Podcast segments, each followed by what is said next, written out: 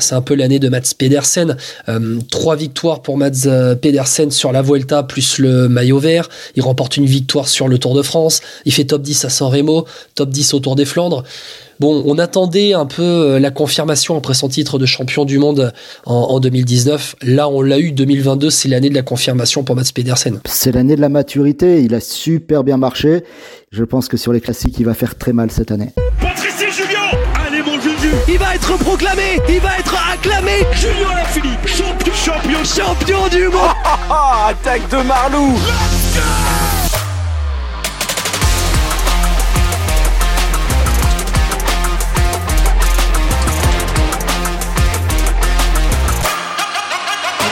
La grande presse 2023 by Vélo Podcast euh, de retour avec aujourd'hui la Trek Segafredo au masculin comme au féminin. Et avec moi aujourd'hui, Julien Després. Salut Julien. Salut Guillaume. On a l'habitude, Julien Després, actu cyclisme féminin, euh, bah, qui redémarre euh, bah, tambour battant pour ce début de saison. Alors si chez les hommes, on ne s'occupe pas du Tour d'un Under qui se déroule cette semaine, chez les femmes, ça s'est terminé. Euh, on parlera à la fin de ce podcast hein, de l'équipe féminine de la Trek euh, Segafredo qui euh, bien a marché hein, sur ce Tour d'un Under. Mais on fait le teaser. C'est juste le teaser, on en parlera à la fin, Julien, ok? Pas de souci. On commence avec les hommes, avec euh, le bilan en 2022 de la Trek Segafredo. Là, on rentre dans une équipe eh ben, qui fait partie du top 10 des équipes, euh, des équipes euh, mondiales hein, chez les hommes. 12e bilan sur, le, sur les saisons 2020, 2021, 2022. 9e bilan sur l'année 2022. La Trek Segafredo, juillet en 2022, Oh, c'est pas, trop mal quand même. 19 victoires euh, sur la saison. Euh, un seul classement général, c'est Mathias Skelmose au Luxembourg en seconde partie de saison. Mais surtout, surtout quand même, Julien, je vais revenir sur lui. C'est Mats Pedersen. C'est un peu l'année de Mats Pedersen. Euh, trois victoires pour Mats Pedersen sur la Vuelta plus le maillot vert. Il remporte une victoire sur le Tour de France. Il fait top 10 à San Remo, top 10 au Tour des Flandres. Bon, on attendait un peu euh, la confirmation après son titre de champion du monde en, 2019. Là, on l'a eu. 2022, c'est l'année de la confirmation pour Mats Pedersen. C'est l'année de la maturité. Il a super bien marché. Il a marché aussi dès le début de saison. Hein. Et, je te rappelle qu'il a aussi gagné une étape sur Paris-Nice, ce qui est pas non plus négligeable en début de saison. Vu comme les jumbo volés sur Paris-Nice, c'est pas mal. C'est que Pedersen, là, je pense qu'on est, il arrive à maturité et je pense que sur les classiques, il va faire très mal cette année. Parce que Mats Pedersen, finalement, c'est pas seulement un sprinter, il remporte le maillot vert de la Vuelta. Mais on sait très bien que pour remporter le classement par points euh, du Tour d'Espagne, il faut quand même avoir un, gabarit passe-partout. Mats Pedersen, il a quand même euh, réglé des sprints où euh, il y avait un très petit comité, où euh, c'était même des sprints de 3, 4, 5, 6 quand ça passait une bosse dans le final. il a quand même montré une super puissance sur cette fin de saison. Ah, il, était, énorme sur, la Vuelta. Hein. De toute façon, il se cachait pas que c'était aussi pour préparer les mondiaux, qui était un profil qui pouvait lui convenir. Hein. Ouais, Mats Pedersen, euh, qui euh, aussi a remporté une étape sur le Tour de France. Tu le disais, on l'attend sur les classiques. Milan-San Remo et le Ronde en 2022, il fait euh, top 10. Et c'est là maintenant, c'est sur les classiques, sur les grosses classiques, qu'il doit s'affirmer. Il doit s'affirmer sur ces classiques-là. Alors, on parlait d'un gabarit un peu particulier, me fait penser un peu à un gabarit à la Johan Museux, un peu le même style de coureur. Elle me fait surtout penser à un Tom Bonnen. Hein, c'est vraiment l'archétype du Flandrien, même s'il est danois Ouais, je suis d'accord avec toi. Sur Tom Bonnen, euh, Mats Pedersen qui vient d'avoir 27 ans au mois de décembre, je suis d'accord avec toi sur Tom Bonnen parce que c'est vrai que il a ce style, t'as l'impression que c'est brut quoi. C'est de la puissance, euh, que quand il écrase les pédales, il fait vraiment très mal aux autres. Il est capable, alors peut-être plus que Tom Bonnen est capable de bien grimper aussi, Mats Pedersen. Et vraiment, il a le gabarit pour marcher un peu partout. Et je le comparerais aussi, et c'est marrant parce qu'il avait aussi remporté le classement par points de la Vuelta il y a peu, Matteo Trentin, mais en plus puissant. Et, il est, je trouve même plus polyvalent qu'un Matteo Trentin. Tu penses? Ouais, il est. Euh, Trentin, euh, dès que ça grimpait un peu, il était, euh, tu le voyais plus vers l'arrière du peloton, tandis que là, tu le vois encore milieu de peloton. Il peut repenser à l'étape de Saint-Etienne qui va remporter. Euh, le final est pas tout plat. C'est vraiment plus un, vrai passe-partout, un, peu un Torushoft aussi. Aussi, aussi Torushoft. Ouais, ouais. C'est vrai qu'on est dans dans ce profil hein, de coureur, mais c'est vrai que bon, Mats Pedersen, il avait été champion du monde euh, en 2019 à Rogate, un peu à la surprise générale, et que depuis on attendait vraiment, on attendait euh, un peu cette confirmation. Il avait claqué une semi-classique belge à Kurn en 2021. C'est vrai qu'en fait, il avait commencé un gros début de carrière hein, avec le Tour des Flandres. Il fait deuxième du Tour des Flandres en 2018. Il fait champion du monde en 2019. Il remporte un peu Gand Wevelgem en 2020, mais derrière, bon, il a eu un peu de mal à passer le gap et voilà, à être un des top coureurs un peu de, ce peloton mondial. Autre coureur dont on va parler dans cette grande présentation by Velo Podcast euh, pour la saison 2023, on revient sur l'année 2022 de la Trek Segafredo. J'en ai parlé en introduction, on va faire un petit zoom dessus, c'est Mathias Kielmose. Il a 21-22 ans, je refais un peu son année 2022 et tu vas voir que ça va être intéressant et je vais te poser la question est-ce que c'est l'avenir tout simplement de la Trek dans les classements généraux? Il remporte le Tour du Luxembourg il fait troisième du Tour de la Provence troisième au Danemark troisième du Tour de Wallonie il fait cinquième de la route d'Occitanie deuxième du Tour de l'Inde dixième des championnats du monde qui ont été très sélectifs euh, en, en Australie. Euh, bon, c'est encore jeune, ça s'est aguerri, on a l'impression, au niveau continental en 2022 mais c'est très intéressant ce qu'il montre. Ah, il montre de très très belles choses. Euh, lui aussi, il a performé, on va dire, depuis le début de saison. On recommence à avoir des. alors, c'est une tendance générale, j'ai l'impression, d'avoir moins d'ultra spécialistes, des gens qui sont là toute la saison. Et c'est vrai qu'il fait une fin de saison d'enfer. Le Tour du Luxembourg, euh, meilleur jeune du Tour de l'Ain, qui est pas une course euh, de peintre. Hein. Ça peut être l'avenir ouais, de la Trek Segafredo. En, bien entouré des Italiens, il peut performer. Ouais, ouais, les Italiens. Bon, tu parles des Italiens. T'as un Ciccone euh, qui peut l'entourer. T'as un Catalan encore qui peut grimper euh, un petit peu. Tu vas avoir un Baron Chini, t'en as aussi d'autres, hein. Julien Bernard. Julien Bernard, bon aujourd'hui c'est un équipier modèle à la Trek Segafredo, un Kenny Elissand. Il a quand même une équipe pour l'entourer. Et ce qui est le Moseux, on, le verra hein, pour 2023, euh, c'est peut-être sur lui qu'on va miser un petit peu plus euh, et le mettre un peu plus en avant sur la course par étapes pour le tour. Ah, sur les grands tours, ça peut être aussi son profil. Après, il a que 22 ans, faut laisser le, enfin, on aurait tendance à l'ancienne dire qu'il faut le laisser pousser. Bon, quand on voit les, les Bernal, les, les ça, ça, arrive vite jeune, donc il faut pas non plus qu'il traîne trop. On va parler d'autres, euh, d'autres coureurs de la Trek sur l'année 2022. Je voudrais qu'on fasse un petit zoom sur euh, Giulio Ciccone. Bon, alors Giulio Ciccone, euh, comment dire, Joe Ciccone, moi je l'attendais peut-être un petit peu plus sur un classement général. Il fait dixième de Tirreno en 2022, mais on se rend compte qu'on va on va pas on va pas le refaire Joe Ciccone, même s'il n'est pas forcément très vieux. Hein, troisième du classement euh, de la montagne sur le Tour de France, deuxième du classement de la montagne sur le Giro avec une victoire d'étape. Bon, euh, définitivement, son identité, elle est là, elle est dans, elle est dans le tempérament offensif. Elle est dans l'attaque. C'est le grimpeur de, euh, qui cherche l'attaque, un peu comme dans le temps on avait des Viranques, un peu comme Pinot aurait devrait faire, aurait, aurait, dû faire ou devrait faire sur ces derniers mois, des, des coureurs comme ça qui est plus portés vers l'attaque, comme Barguil devrait faire également, aller chercher des maillots de grimpeurs et faire le show. Parce que faire le show pour une équipe comme la Trek Segafredo, on voit bien qu'avec leur profil de coureurs qu'ils ont, on est vraiment dans une équipe qui joue euh, les premier plan dans les courses euh, World Tour ils vont pas aller chercher euh, le classement général d'un grand tour ou d'une course par étape World Tour. C'est quand même réservé aujourd'hui, malheureusement, à une petite élite du peloton mondial. Mais la Trek Segafredo, ils seront toujours là pour les gratter des points sur des victoires d'étape à gauche à droite. Je te parle de Chicone, mais je peux très bien aussi te parler euh, aller d'autres coureurs comme Juan Pedro Lopez qui a fait des dixièmes du Giro mais qui avait profité d'une échappée.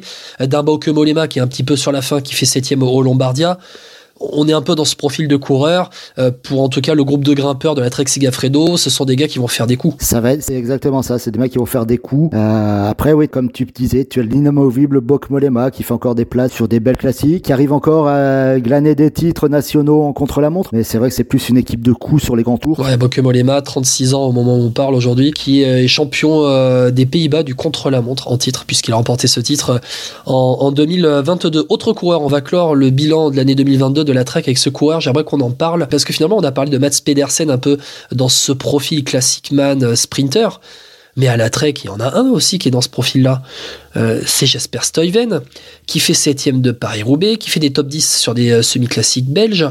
Lui qui avait euh, remporté Milan-San Remo en 2021, là 2022, il n'a pas forcément confirmé toutes les attentes qu'on plaçait en lui. Bah, j'ai un peu l'impression qu'il est passé complètement au travers de sa saison après les Flandriennes. Quand Wevelgem c'est quatrième, Bruges-la-Panne, après derrière il n'y a plus rien. On dirait qu'il s'est éteint le soir de Paris-Roubaix. Ah, le soir de Paris-Roubaix où il fait septième. Derrière sur le Dauphiné il fait deux sixième place. Sur le Tour de France, il fait une sixième place, il fait quatrième aux Champs-Élysées. Allez, sur le tour du Danemark à la fin, il fait euh, quelques top 10, mais c'est pas forcément là qu'on l'attend. Euh, Jasper Stuyven, bah, c'est un Flandrien passe-partout, très bon sprinter. C'est plus là qu'on l'attend. Est-ce qu'il pourrait pas être inspiré par le parcours de, de Mats Pedersen en 2022 pour, pour se refaire une série en 2023 C'est espérer qu'il s'inspire et qu'il se complète, parce que les deux en forme, s'ils s'entendent super bien, ça peut marcher, ça peut aller à la gagne pour les deux. Hein. Et Mats Pedersen, on l'annonce plutôt apparemment sur le Tour d'Italie et le, sur le Tour de France. Stuyven, il faudrait qu'il suive un petit peu la voie de, de Mats Pedersen aussi, euh, à claquer peut-être un, un, classement par points euh, d'une course par étape, euh, à se concentrer sur les sur les classiques. De toute façon, il y sera sur les classiques. Stuyven, c'est sûr et certain. Bah, Stuyven, en fait, faudrait qu'il vise un classement par points sur une Vuelta et qu'il marche sur les classiques flandriennes. Stuyven, on va conclure avec ça, hein, qui a réalisé en 2022 sa plus mauvaise saison, eh bien depuis 2016. C'est dire un peu le trou d'air de Jesper Stuyven, mais qui est quand même quand même, et on va pas le dénigrer, qui est un des meilleurs quand même euh, men du peloton mondial. On va passer au transfert de l'hiver pour la Trek Segafredo 2022-2023 cet hiver avec 5 euh, départs. Alors, c'est un mercato dans son ensemble qui est restreint, il y a eu peu de mouvements, mais on va voir. 5 départs donc euh, pour la Trek avec Jacob Egolm qui part dans une Conti danoise, deux coureurs qui partent dans l'équipe Tudor hein, de Fabien Cancellara, Alexander Kamp et Simon Pello, et deux coureurs qui partent, eux, dans l'équipe de Nibali, la Q36.5, Matteo Moschetti, Gianluca Brambilla. Bon, une fois qu'on a dit ça, Julien, pour euh, les départs hein, dans, l'équipe euh, Trek, c'est quoi? Euh, ce, sont des coureurs qui partent et qui n'ont pas euh, scoré comme on attendait. Un Matteo Moschetti, on en, attendait plus au sprint notamment. Le World Tour, c'est peut-être un niveau trop. Il va redescendre en Conti avec la Q36.5.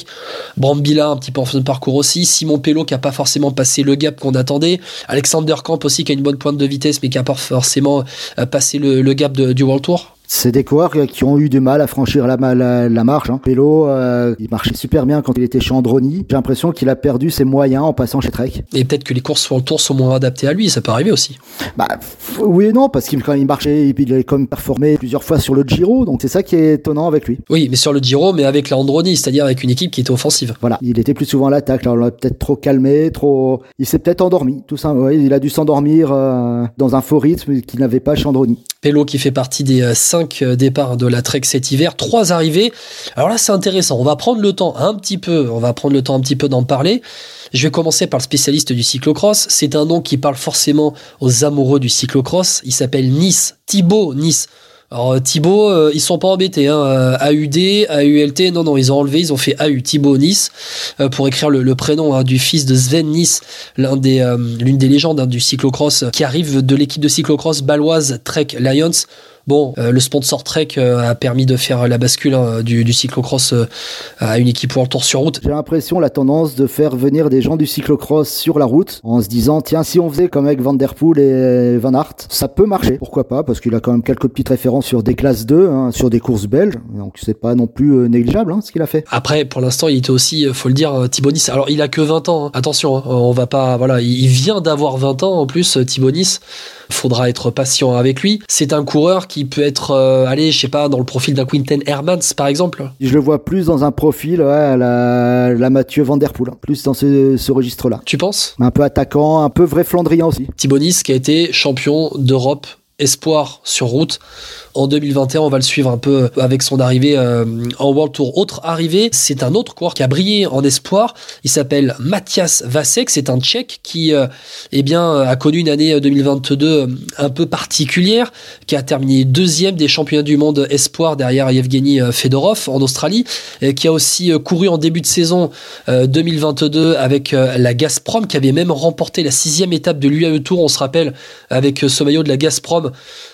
alors qu'on était en plein en début euh, du conflit euh, russo-ukrainien, euh, Mathias Vasek qui avait levé les bras avec le maillot de la Gazprom sur l'UAE Tour et il a tapé dans les yeux de, la Trek Segafredo avec son arrivée. Mathias Vasek, c'est un coureur intéressant à suivre aussi. On mise sur des jeunes là, après Thibonis, Mathias Vasek. Ah, on, renouvelle le réservoir jeune. 20 ans aussi. Hein. Ouais, un, bon il, a un bon petit gabarit de grimpeur aussi, hein, ce, ce, garçon. Dixième du Tour de l'avenir. Troisième la course de la paix, qui était une référence et qui reste une référence des courses par étapes chez les 23. Un coureur complet, on, on dira. Coureur complet qui a fait pour sa dernière course de la saison euh, sixième de la Veneto Classique. Ça marque aussi un petit peu hein, la Veneto Classique. euh, il termine au sprint juste derrière Matteo Trentin par exemple dans le groupe. Et la troisième arrivée à la Trek euh, donc pour euh, cette saison 2023, c'est Nathanael Tefsation. J'ai bien dit, le jeune grimpeur érythréen, 23 ans, qui arrive de la Drone Hopper. Bon, là aussi, de toute façon, on voit bien dans les trois arrivées de la Trek que c'est jeune, qu'on renforce et qu'on renforce avec du talent. On renforce avec du talent, on renforce avec euh, ce qui pourrait être l'avenir du cyclisme, le cyclisme africain. Ouais, érythréen qui marche très bien. Et ils, ils sont propres sur le vélo, ils sont beaux à voir, non, c'est efficace. Moi, j'attends de le voir, Tefsation. Tu sais quoi J'attends de le voir quand même un petit peu. Euh, il avait quand même un petit peu brillé sur le, le dernier Giro avant d'abandonner en début de troisième semaine. Tefsation, il avait fait deux top 10. Euh, ça peut être intéressant. Tefsation qui a une bonne pointe de vitesse hein, quand même. hein. Il a une belle petite pointe de vitesse, il grimpe bien. Ça va être le coureur à regarder. hein. Hâte de le voir euh, à plus haut niveau. Allez, on va passer à l'année 2023 pour la Trek Segafredo. Bon, on en a quand même un petit peu parlé avec le bilan de l'année 2022. Ça, va être- ça va être rapide pour 2023. De toute façon, c'est une équipe qu'on attend sur les classiques, sur les sprints. Une équipe de coups, plus de courses d'un jour avec euh, le groupe, euh, avec un Mats Pedersen, avec un Jasper Stuyven. On n'en a pas parlé, mais aussi de Quinn Simons qui a aussi brillé en 2022. Gros moteur, Quinn Simons, un Edward Tuns. On les attend plus là quand même. On les attend sur euh, ouais, ce qu'on pourrait appeler course de bourrin, des courses où il faut, faut mettre de la puissance. Et toi, tu en attends euh, quelque chose de Quinn Simons pour euh, 21 ans, Quinn Simons hein, seulement, mais c'est quelqu'un qui est arrivé tôt chez les professionnels. Tu en attends quelque chose, toi Euh, Tu attends peut-être un, un passage à l'étape supérieure pour lui? Qui commence aussi un peu à percer, bon, même s'il fait euh, meilleur grimpeur au Tour de Suisse, meilleur grimpeur sur Tirreno. Septième d'Estradé, c'est pas rien. Pourquoi pas aussi sur les classiques, euh, en, en appui de Steven et de, et de Pedersen, un trident euh, avec euh, l'invité surprise, l'outsider. Et les classements généraux, donc euh, pour euh, la Trek Segafredo. Bon, c'est une équipe de coups, on le redit, avec Boccomolema, avec un Ciccone, avec un Filippo Baroncini. Baroncini aussi, on va le suivre un petit peu, c'est un jeune. hein. On voit que la Trek s'est bien renouvelée. Baroncini, euh, il, a, il a 22 ans seulement. Euh, lui qui était euh, avant dans l'équipe euh, Colpac. Bon, Baroncini aussi, ça fait partie de ces coureurs avec un Skelmose qu'on va développer petit à petit. C'est peut-être l'orientation qu'ils veulent prendre, repartir sur des coureurs euh, de course par étapes pour compléter les classiques. Peut-être que le staff de Trek briller toute l'année. Et on l'espère pour la Trek Segafredo. On va parler maintenant des femmes, de l'équipe féminine de la Trek Segafredo avec toi, Julien Després d'Actu Cyclisme Féminin. Une équipe quand même qui en 2022 a brillé, il faut quand même le dire. C'est une des top 3 équipes euh, mondiales. 33 victoires sur la saison 2022, avec notamment Elisa Longo Borghini qui a remporté euh, Paris-Roubaix, qui a fait top 10 sur à peu près toutes les courses auxquelles elle a participé. Elisa Longo Borghini, ça a été la grande dame hein, de cette équipe Trek Segafredo en 2022. Alors en 2022, moi je serais même tenté de te dire que c'était l'année de son déclic. Euh, elle a déjà un beau palmarès auparavant, mais la prise de confiance qu'elle a eue euh, sur sa victoire de Paris-Roubaix, derrière déclenche toute sa saison. hein. Derrière, elle va se faire une sixième place à Flèche Wallonne, Euh, elle va gagner le Women's Tour, le Tour d'Angleterre, une quatrième place au Giro, une sixième place au Tour, une deuxième place à la Vuelta. C'est pas euh, plus quelques et deux victoires en classique de fin de saison. Je pense qu'elle a vraiment déclenché quelque chose. euh, Sa victoire à Paris-Roubaix lui a déclenché un pic de confiance. Et c'est une coureuse qui est quand même capable de briller sur tous les terrains, ça c'est assez impressionnant. Ah, mais elle peut briller partout. Elle l'a encore redit cette semaine là, dans une interview. Et elle aurait deux pics cette année, Paris-Roubaix et gagné le Tour de France. C'est dire, c'est dire. On en parlera demain avec la Movistar et Madame Van Vleuten qui euh, va disputer sa, dernière saison. Ça peut donner un sacré duel quand même. hein. Euh, autre coureuse qui a brillé quand même en 2022 pour la Trek Segafredo. Elisa Balsamo, j'ai quand même envie de te dire qu'Elisa Balsamo a porté le maillot de championne du monde pendant une grande partie de la saison jusqu'à la fin de saison, là, Elisa Balsamo, et c'est quand même une belle saison de championne du monde. On connaît la grande malédiction du maillot arc-en-ciel. Elle fait quand même partie allez, des 5-6 meilleures euh, coureuses au monde en 2022. Ah, mais elle a- son arc-en-ciel a brillé toute la saison et elle a mis un point d'honneur à remporter sa dernière course en arc-en-ciel sur euh, À Madrid. sur euh, à Madrid. Elle a marché tout le temps. Il lui a juste manqué le petit coup de chance qui aurait pu la faire briller sur le tour avec son maillot, mais on va pas la blâmer par rapport à la super saison qu'elle fait. Derrière Lorena Vebes au sprint, c'est Elisa Balsamo la meilleure? À aujourd'hui, oui. Pour moi, oui. Et une autre, Hélène Van Dyke. Bon, Hélène Van Dyke, on va en parler, ça, on fait la transition vers une autre coureuse qui a performé quand elle écrase les pédales. Euh, elle est encore championne du monde du contre-la-montre, elle a conservé son titre en Australie euh, en septembre dernier. Bon, quand elle écrase les pédales, quand dans le final il faut emmener Elisa Balsamo, que Balsamo se met dans la roue de Van Dyke, bon, il n'y a plus personne derrière, emballer c'est pesé quoi. C'est un élément principal du train. Alors on en parlera après dans les transferts, mais il y a d'autres choses aussi qui arrivent pour le train de Balsamo. Euh, Van Dyke qui a aussi, n'oublions pas, battu le record du monde de l'heure. Aussi, Hélène Van Dyke qui a fait une énorme performance. C'est elle la meilleure rouleuse au monde. De toute façon, elle l'a prouvé. Elle a conservé son, titre de championne du monde euh, du contre-la-montre. Elle a battu le record de l'heure. Elle est en pleine force de l'âge. Ah, mais c'est son année de contre-la-montre et elle aussi peut briller sur un Paris-Roubaix, hein, sans aucun doute. Et tu parlais de Van Dyke sur Paris-Roubaix. Euh, elle fait septième de Paris-Roubaix cette année. On rappelle que le podium de Paris-Roubaix, c'est Longo Borghini la Trek devant Lotte Kopecky et Lucine Dabrant, une autre euh, course de la Trek, qui fait troisième. Hélène Van Dyke, qui est dans le groupe de poursuivants avec euh, Brandt notamment, qui fait septième. C'est peut-être le meilleur groupe de classiques euh, sur les Flandriennes pour les, pour les femmes. au moins sur Roubaix, après sur, les, sur le Tour des Flandres, il leur manque le petit facteur chance parfois. C'est un peu à l'image des hommes et il marche aussi beaucoup sur les Flandriennes. On va parler des transferts donc de cette euh, Trek Segafredo au féminin pour cet hiver. Euh, juste au niveau des départs, j'en ai noté deux quand même, Audrey Cordorago et euh, Chloé King, qui devaient atterrir à, la BNB Hotel. Je te pose juste la question comme ça. Si Audrey Cordon-Rago n'avait pas le projet BNB Hotel, elle serait toujours à la Trek? Elle, elle, serait encore à la Trek et elle a refusé de retourner à la Trek euh, l'intersaison. Ça aurait peut-être été aussi euh, compliqué mentalement de le vivre ça en retour alors qu'elle avait un projet clé en main. Elle avait le projet clé en main, on en avait parlé dans le podcast sur BNB Hotel justement, euh, c'est elle qui devait tenir la baraque c'est vrai que retourner, ça aurait peut-être fait un piteux retour en arrière. Avec les arrivées pour la Trek Segafredo au féminin, eh bien, il y a quand même Amanda Spratt, Brody Chapman. Pourquoi j'en parle? Parce que au moment où on parle, le Tour Down Under, c'est fini il y a pas longtemps. Et ben, Amanda Spratt, elle a déjà brillé. Elle a déjà un peu justifié son arrivée à, la Trek euh, Segafredo. Elle a été juste battue par, par Grace Brown hein, euh, sur ce final du euh, Tour Down Under c'est costaud, hein, c'est costaud et c'est un vrai renfort. Ah, c'est un vrai renfort, euh, peut-être aussi pour jouer la stratégie de la double tête sur les courses par étapes ou pour assister euh, Elisa Longo Borghini.